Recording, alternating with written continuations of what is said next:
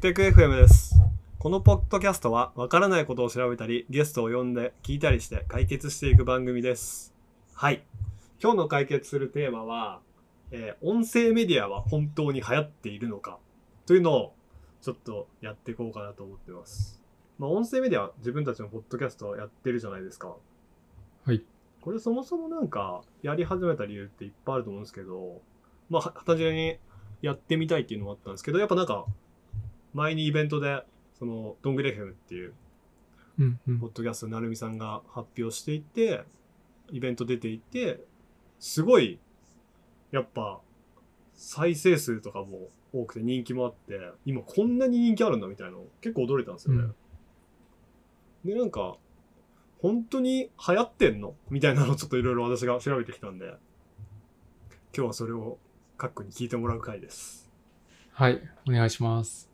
そもそも、そうか、前もちょっと聞いたかもしれないですけど、音声メディアっていつ頃から聞いてますまあ、なんでもラジオでも、ポッドキャストでも何でもいいですけど。でもポッドキャスト多分4、5年じゃないかな、ここ。まあでもそんなもんっすよね。うん。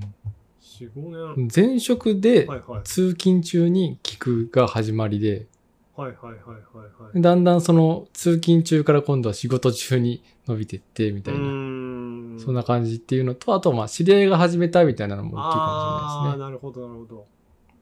それは確かに。なんか初めに聞いたの、どういうのとか覚えてます何きっかけですね。最初多分、えっと、初代ネクストステップ FM が一番最初で、うんうんうんうん俺は iOS 界隈の人たちはいはいはいはい。ベテランの三人がはいはい本当に喋ってるみたいな。まあ内容はあんまり iOS と関係ないんだけど、うんうん。本当に雑談をしながら1、2時間ぐらいのポッドキャストが、まあ、なんか不定期で配信されるみたいなのをよく聞いてましたねうー。んなんかやっぱり、あれっすよね。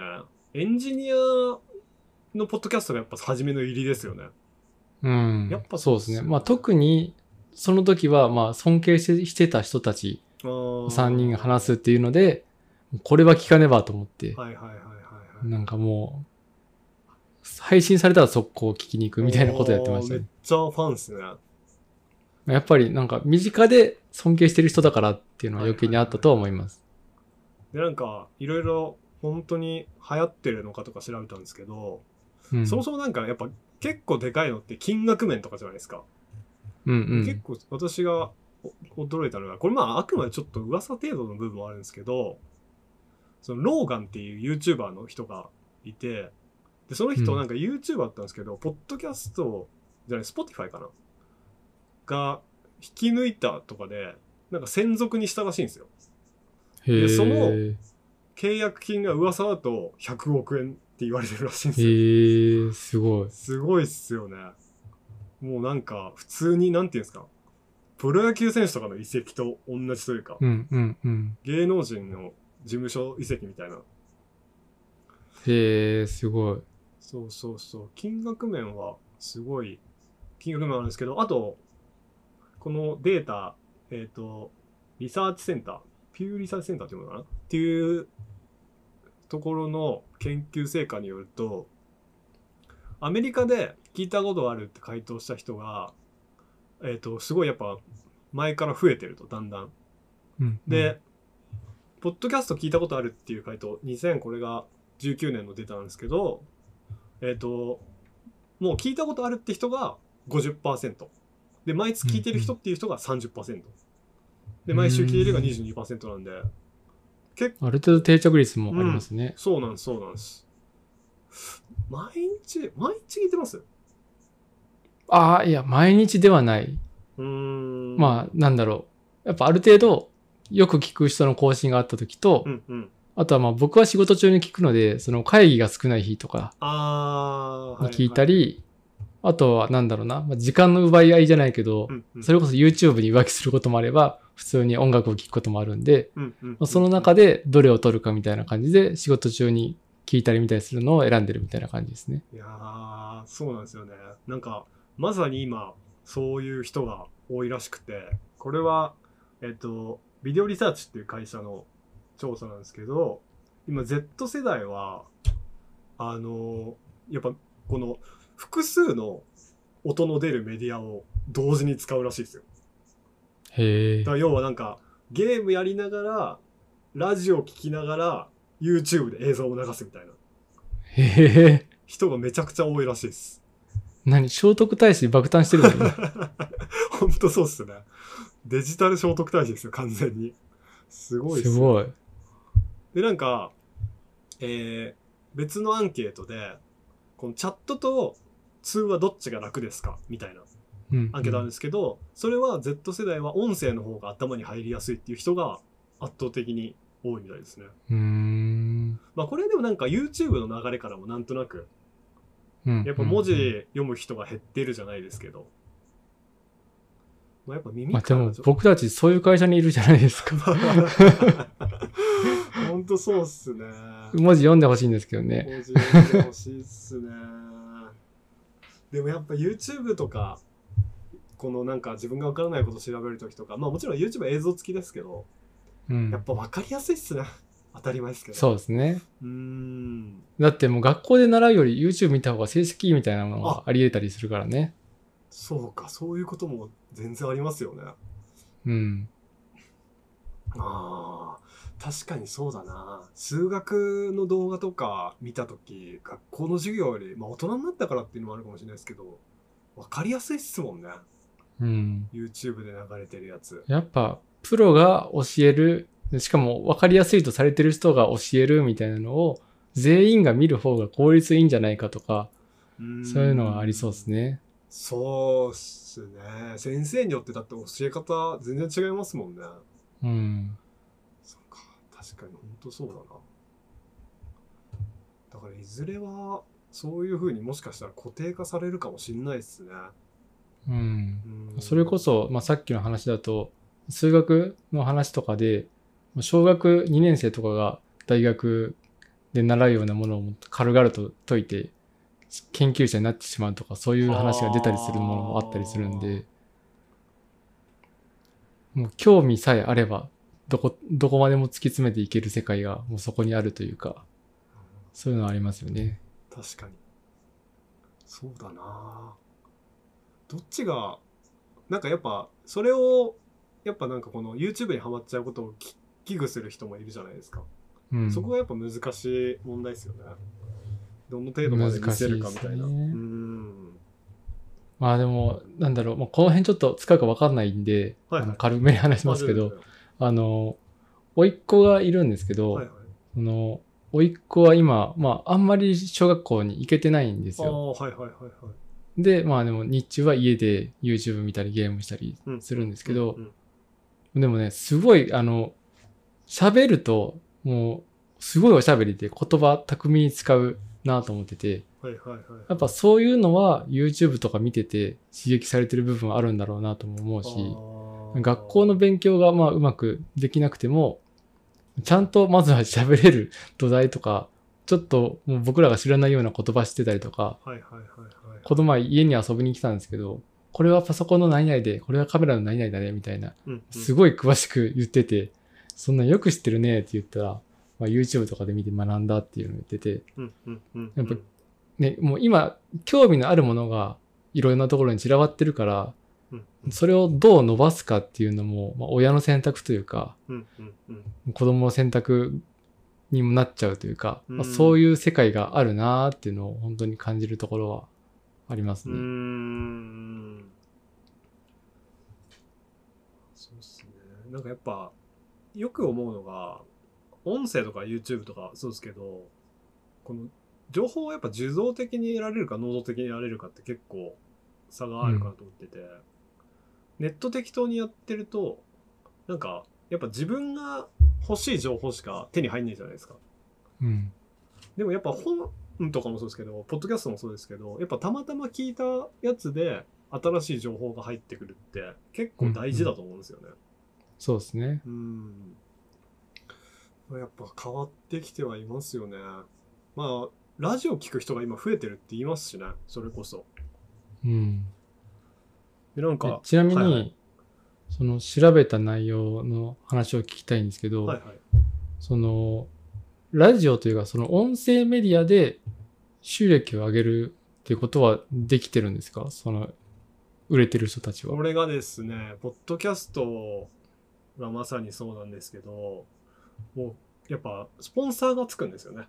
ポッドキャスト自体に。うんうんで、これは別に全然海外だけの話じゃなくて、日本のポッドキャストも今、普通に、あの、スポンサーがついて、初めに、うんうんうんこの番組は何々の提供でお送りしますとかやってるポッドキャストも全然あるんで、もうポッドキャストだけで生活できますっていうのは、まあ日本ではないかもしれないですけど、アメリカだとポッドキャスターみたいな感じでもう普通に YouTuber と同じような感じでそれだけで食べてる人もいるみたいですね。へうん、え、で、そうなんだ。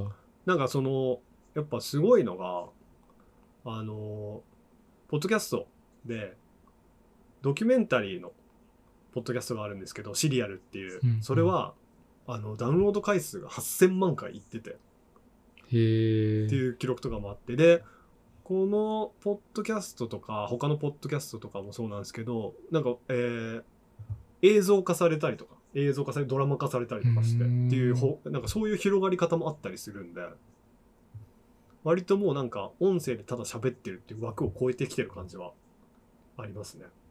へえ。うん。それこそあれじゃないですか、クラブハウスとかもそうじゃないですか。うん割とうん音声で配信するっていうだけの枠を超えて、このコミュニティになるみたいな。うんうんうんうん。 まあ、ちょっとブームの終焉早かったですけど。早かったよね。あ、それで言うと、まあ最近、ツイッターのスペースとか、はいはいはいはい。いいですよね。あの、最近、もう本当直近ですけど、録音機能もついたんはいで、はいはい、アーカイブを追いかけることができるようにもなったし、あれしかももう、気軽に始められるし、やっぱフォロワーがある程度いると、はいはい。あの、まあ、そのフォロワーには簡単に届けられることができるうん。っていうのがあるんで、まあ割と手軽でいいなと思いますね。あれ、文字起こし機能が結構有能なんですよね。あ、そうなんだ。あれ結構正確にできてますね。まあもちろん、へえ。そんなに、何ですか、100%じゃないですけど、割とちゃんと目で見てもなんとなく何話してるか分かるぐらいのへえ。感じになってましたね。すごい。で、なんかあの、それこそ、クラブハウスはやっぱり落ち込んで、で、収益化とか今できて、投げ銭みたいなこともできるらしいんですよ。うんうん。で、日本で、やっぱ未だに根強いらしいんですよ、人気が。一定の層うーに。んそうなんだ。で、日本向けに結構き力を入れて、機能を出していくっていうのを宣言してるみたいなんですよ。へえ。クラブハウス自体は。それぐらい日本にはなんかこう、なんていうんですか、コミットしていくみたいなことをやっていくみたいですね。 へえ。徳力さんが 喜ぶね。でもなんか日本語バージョンみたいなのとかが、もうローカライズ完全にしてるやつが出るみたいなのは確かあるんですよね。ちょっと正確な情報なんですけどうー。んでもなんか今は、割とこれも最近のニュースなんですけど、えっ、と、クラブハウスのソーシャルメディアで、ウォーキートーキーっていうのが、あの、流行ってるらしくて、うーん。これが3億7千万の資金調達を、こここ最近でしてて、なんか匿名らしいんですよ。うーん匿名。で、クラブハウスと違って完全に匿名で、なんか、周波数を自分で決めて、あ、じゃあ、ボイスチェンジャー機能が入ってると。いや、そこまではわかんないですけど、なんか多分アプリの作り的に部屋作るとかじゃなくて、言い方は多分周波数とかになってると思うんですけど、あ、そういうこ多分とおそらくラジオを意識してたと思うんですけど、はいはいはいはい。で、なんかその周波数を決めて、それに合った人たちが自然と匿名で話すみたいな。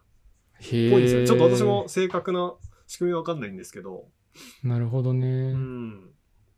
やっぱ音声であれど、匿音声であれどというか、匿名の方がいいのかなっていうのはありますね。何喋るんだろうね、匿名で知り合った人たちが。わかんないっすね。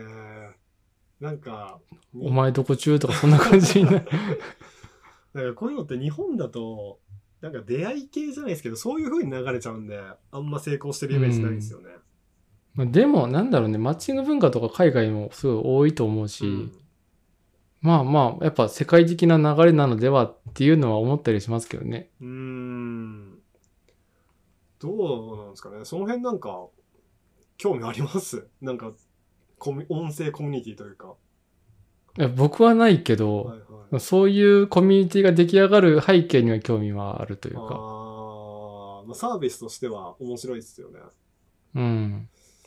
自分がやるかは別ですけどね。うーん。そもそも、クラブハウスやりましたやりましたあ。最初、えー、ちょっとやりましたよ。私はちょっと全然やりやらなかったんで、もう聞き、あの、聞いてはいましたけど、自分ではやらなかったんで、あれですけど何回かホストもしましたね。ああ、どうでしたまあなんか、最初、その、iOS エンジニアとかで話してたんですよ。それはすごい1回目、すごい良くて。はいはい。まあそんな感じの何回かやったのと、あとは、毎朝ラジオ体操を誰か来ねえかなと思って勝手に開いてやるみたいなのをやったりしました。ああ、面白い。いいっすね。どうでしたそでれ。もう、なんか、でも数名来てくれるんですよ、大体。あ2、3人ぐらい来てくれて。えで、あの、YouTube でラジオ体操の曲を流してー、はいはいはい。みんなでやるみたいな。ー本当にやってるのかはわかんないけど、とりあえずやるみたいな。でもいいっすね。まあ、やったりしました。 それ割とずっと続けてたら文化になりそうな感じあります ね。そう、もう、いいやってなってやめちゃった。あー今はでも多分若い人やってないんでしょうね。クラブハウスは。うん。わかんないですけど。周りでやってる人いないっすもんね。本当に。徳力さん。いいや、本当にぐらいしか思い浮かばない。やまあ、そもそも覗かないから、誰がやってるのかわからない問題ではあるかもしれない。確かにな確かに。そうだね。私、ちょっと、あの、何個か、ラジオというか、アプリがいろいろあるじゃないですか。日本製のやつとうか。んい。ろいろ聞いてみたんですけど、やっぱりそれぞれ、なんか微妙な違いはありますね。日本製のでなんか、4つぐらい大体代表なのがあって、うん音声で配信できるサービスが、それがボイシーラジオトークスタンド FM あとレックっていうはいはいはい。サービスがあるんですけど、まあ、このうち一つレックっていうのはもともとはウームが出してたサービスなんですけどちょっと前に。にスタンド FM が買収買収かなぎ企業所とかなあ事業所とかなうん。スタっぽくて、あれなんですけど、で、このやっぱ3つ聞いてみると微妙な違いとかがやっぱあるんですよね。うんうん。なんかこのラジオトークは、割と何ていうんですか、し素人って言ったらあれですけど、一般の人が自分のラジオ番組持つみたいな思想がちょっと強いっぽいですね。うーん。で、スタンド FM とかは、まあ、割と真面目じゃないですけど、企業の人が使ってるみたいな。で、ボイシーうんは、うん。なんかこう、ためになるじゃないですけど、ああ。なんか芸能人知見が得らあれる。そうそうそうそう。割となんかテーマ決めて、やってるみたいな人が多いみたいなのがあって、なんかやっぱそれぞれに違いがあって、いろいろ聞き比べたら面白かったですね。へえ。いやー、でもいっぱいありますね。スポまあでも、なんだろう、配信してる人にもよりそうだよね、その辺は。そうですね。なんか、なんだろうな。例えば、ある人が全部のアプリ使ってるみたいな人はいないのかね。ああ、いや、みんなどっか主戦場があるのかね。うん、私が聞いたのだと同じあ違うアプリでやってる人多分見てないんじゃないかなっていう感じでしたね、うーんうん、ちゃんとまだそんなに本当に軽く数人聞いた程度なんでそれぞれであれなんですけどうんだからやっぱ音声コンテンツは日本で爆あいろいろ調べた結果として分かったのは爆発的に流行ってるっていうわけではないけどやっぱ徐々に徐々に流行ってるみたいな感じはありますね。うんう。うんん。いややっぱ調べてみると面白いっすね。えちなみに、はいはいその、今言った3つのアプリの中で、あの、これからも使うなってアプリはあったんですかああちょっと私配信はしてないんであれですけどあ完全に裸になっちゃうんですけどうん。スタンド FM が一番うんなんか使いやすかったですしななんかこ、の何ですか配信してる層が自分と合いそうだなみたいなああ、なるほどね。ううんんまあエンジニアの人とかも使ってたりとかするんで、うん。割と層的には合ってる気はしますね。なるほど。うん。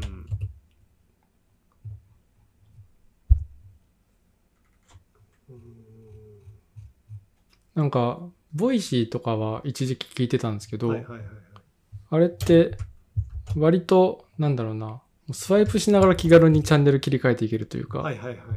そういう気軽さもあって、はいはい。なんか、なんだろうな、しっかり聞くというよりは、本当に、ながら聞きに適してるというか、うんうん。そういうサービスだなと思ってて、はいはい。ただまあ、だんだん聞かなくなったんですね、僕は。やっぱ、うんうん。なんだろう、ながら聞きではあるんだけど、あんまりスマホを触らなくてよくて、うんうん。ある程度の情報量が得られるってなると、普通に Apple のポッドキャストに帰ってくるというわか、かりますわかります。そんな感じじに僕はなったんですけど、別にそうっすね。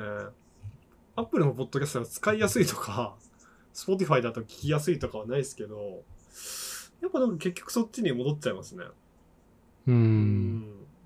まあ、やっぱりサブスクリプションの力というか、はいはいはいはいはい。まあプッシュ通知の力というか、その辺がううままく機能してるのかなっていうのは僕の肌感ではありますね。確かになうんああとそれこそノートでやっぱ私はノート見てるんで聞くようにはなりましたね、うん、うん。どんぐり FM とかはノートで聞いてますねへーいやーうんノートのサウンド機能が今後盛り上がっていくのだろうか。